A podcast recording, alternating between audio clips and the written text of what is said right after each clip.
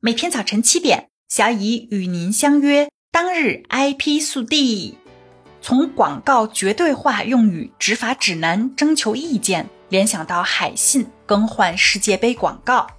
十二月七日，市场监管总局在官网上发布了一条消息，为加强和规范广告监管执法活动。市监局制定了《广告绝对化用语执法指南》征求意见稿，向社会公开征求意见。反馈意见截止日期为二零二三年一月六日。这次的征求意见稿中提到了一点，小乙给大家画个小重点：有下列情形之一的，一般不认为属于违法行为轻微或者社会危害性较小。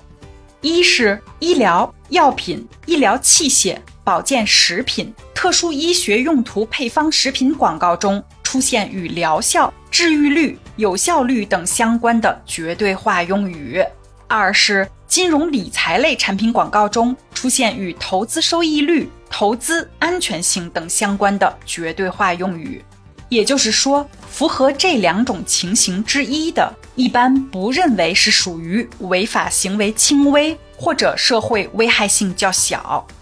刚才这段是个小插曲，回到正题，其实广告法本身和知识产权还是隔着一定距离的。之所以今天提到这条消息，是因为小乙在十一月三十日的 IP 速递节目里讲到海信的世界杯广告引发争议，当时比较详细的说明了海信在本届卡塔尔世界杯的前广告标语 “Hisense”。中国第一，世界第二，引起广泛关注和争议的原因，就是因为这条前广告中宣称的“中国第一”使用了绝对化用语，比如国家级、最高级、最佳等类似用语，所以可能涉及到违反广告法第九条的规定。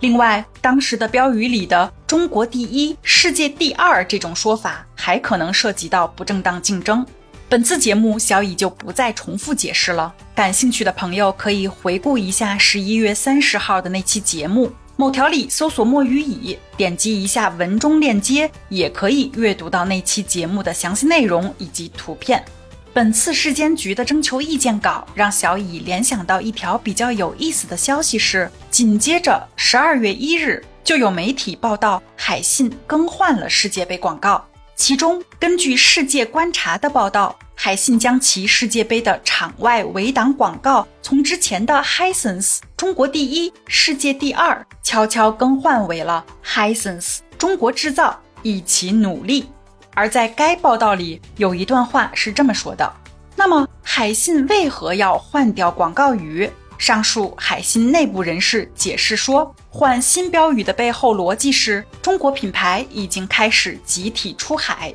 与目前的世界霸主韩国三星、LG 正在正面对决。面对强大的竞争对手，中国制造还有很长的路要走，所以中国的制造业应该通过自己的努力，一起走向海外。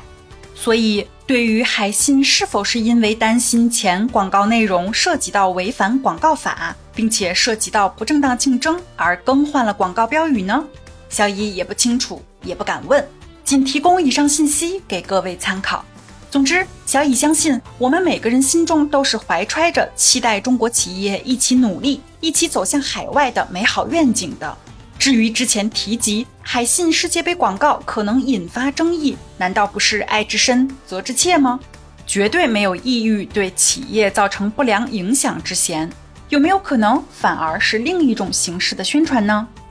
今天的 IP 速递就到这里啦，本节目由 IP 彭浩人策划，由小乙为您播报，欢迎搜索订阅每日 IP 速递。消息来源可查阅本节目文字说明。如需提供相关消息的详细内容，欢迎在留言区留言互动。今天再次提醒，务必戴好口罩，做好防护。小乙和您相约，明天见。